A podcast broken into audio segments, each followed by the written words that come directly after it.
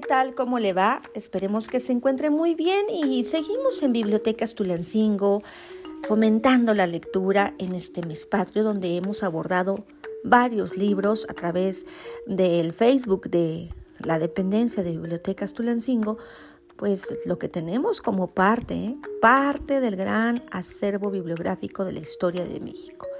Y en esta ocasión vamos a hablar de Pedro Ángel Palou, quien es autor de más de 34 libros y que ha recibido pues numerosos premios como el de Javier Villaurrutia, el de Francisco Javier Clavijero y el de Jorge Ibargüengoitia, premios muy importantes en México y que tiene un doctorado en ciencias sociales, ha sido profesor, promotor cultural, rector de la Universidad de las Américas en Puebla y tiene obras como Paraíso clausurado, En la alcoba de un mundo, Memoria de los días, Amores enormes, La casa del silencio y la trilogía sobre México, Sacrificios históricos, compuesta por las novelas biográficas de eh, pues Zapata, Morelos y Cuauhtémoc. Y en esta ocasión hablaremos del libro Charlas de Café con José María Morelos de Pedro Ángel Palou, que es parte de la colección eh, Bicentenario Independencia, Centenario Revolución México 2010 y que editó Grijalvo.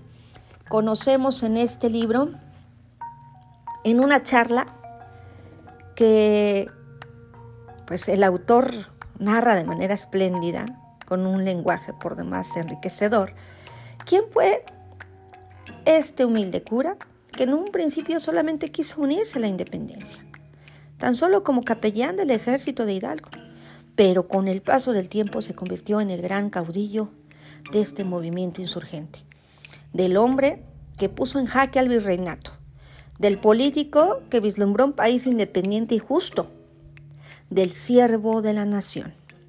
Así que el propio Morelos baja por un instante del altar a la patria y se mete hasta el estudio de Pedro Ángel Palou para conversar con él. Y escuchemos qué es lo que le dice José María Morelos a este autor en esta novela que se encuentra como parte de la colección que ya les decía en las bibliotecas de Tulancingo. Y comenzamos. Por el presente y a nombre de su excelencia, Hago público y notorio a todos los moradores de esta América y establecimientos del nuevo gobierno por el cual, a excepción de los europeos, todos los demás habitantes no se nombrarán en calidad de indios, mulatos ni otras castas, sino todos generalmente americanos. Nadie pagará tributo, ni habrá esclavos en lo sucesivo, y todos los que los tengan serán castigados no hay cajas de comunidad y los indios percibirán los reales de sus tierras como suyas propias. José María Morelos en el cuartel general del Aguacatillo el 17 de noviembre de 1810. Capítulo primero. La primera vez que vino a verme yo estaba terminando de escribir un libro. Había sido una empresa difícil esa novela en particular sobre un héroe de la Revolución Mexicana. Emiliano Zapata. El rostro del general revolucionario se me había quedado grabado en la memoria y me veía en el espejo cada mañana mientras me afeitaba. Después de este rito diario, subí a mi estudio y le dedicaba unas cuantas horas a la revisión del manuscrito, prácticamente exhausto. A veces ni siquiera me acordaba de comer y solo me levantaba del escritorio para ir al baño.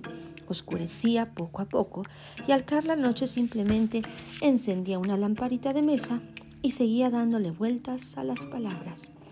Esa ocasión en particular me habré quedado dormido porque no lo sentí llegar ni sentarse en el sillón enfrente de mí, lo que me trajo de regreso a la vigilia. O me despertó, vaya usted a saber. Fue el olor, un fuerte tufo a tierra húmeda o aguano. El hedor me sacudió y al abrir los ojos lo miré con un escalofrío. El miedo se apoderó de mí, pero lo único que atiné a hacer fue restregarme los ojos y pellizcarme. Allí estaba, contundente aunque pequeño, con su uniforme militar y su mascada de seda en la cabeza. Usted, Palou, me conoce de sobra como para presentarme. Así que abreviemos. He venido a pedirle que cuente mi vida. Me quedé callado, no atinaba a responderle nada. Lo primero que me asombró de José María Morelos y Pavón pues su estatura era pequeñísimo apenas rebasaba el metro sesenta. Su rostro firme de mulato no ocultaba los años de trabajo como arriero. La piel se había curtido por el sol y la sed. Las enormes patillas crespas y sus ojos cristalinos, como si tuviesen dentro de un manantial inagotable de lágrimas y de ruegos. Morelos caminaba por mi estudio, hojeaba los libros y esperaba una respuesta. Me toma usted de sorpresa, padre. Le dije, ahora mismo estoy terminando. Me interrumpió. Lo sé, lo sé. Solo por eso he venido a verle. Usted termine lo que tenga que terminar. He esperado ya bastante. Y luego empezaremos con lo mío, ¿de acuerdo? Me tendió su mano fuerte y callosa y me dio un apretón en señal de despedida. Esa noche dormí como un leño que flota en un río rumbo al aserradero. A la mañana siguiente me asomé al jardín para rematar mi asombro. Morelos había instalado una tienda de campaña y sus utensilios de guerra. Junto a él estaba un pequeño cañón cuyo nombre supe poco después. El niño, que había sido uno de sus pertrechos principales en el famoso sitio de Cuautla. Pero entonces solo me asusté y bajé corriendo las escaleras. ¡Ah! Ya se ha despertado. Pensé que nunca amaneceríamos, me dijo el siervo de la nación. ¿Cómo van sus otros menesteres? ¿Ya terminó? Aún no, no sé cuánto más me lleve, general, le dije con impaciencia. Morelos, sin embargo, no estaba para mis remilgos, nunca estuvo, de hecho, para los remilgos de nadie, y tomó un largo sorbo de café. Había encendido una fogata en mi propio jardín para hacerse de comer como si estuviera en la guerra. Le propongo una solución.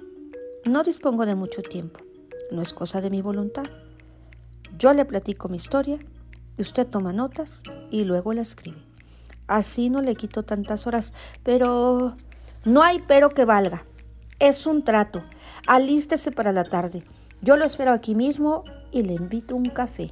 Tenemos muchas cosas que charlar. Así empezó a escribirse este libro que tiene usted en sus manos.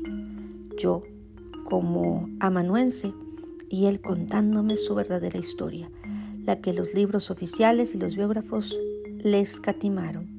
Demasiado preámbulo, creo yo. José María Morelos ya no puede esperar ni un minuto más para decir su verdad. Esperemos que les haya gustado esta cápsula literaria.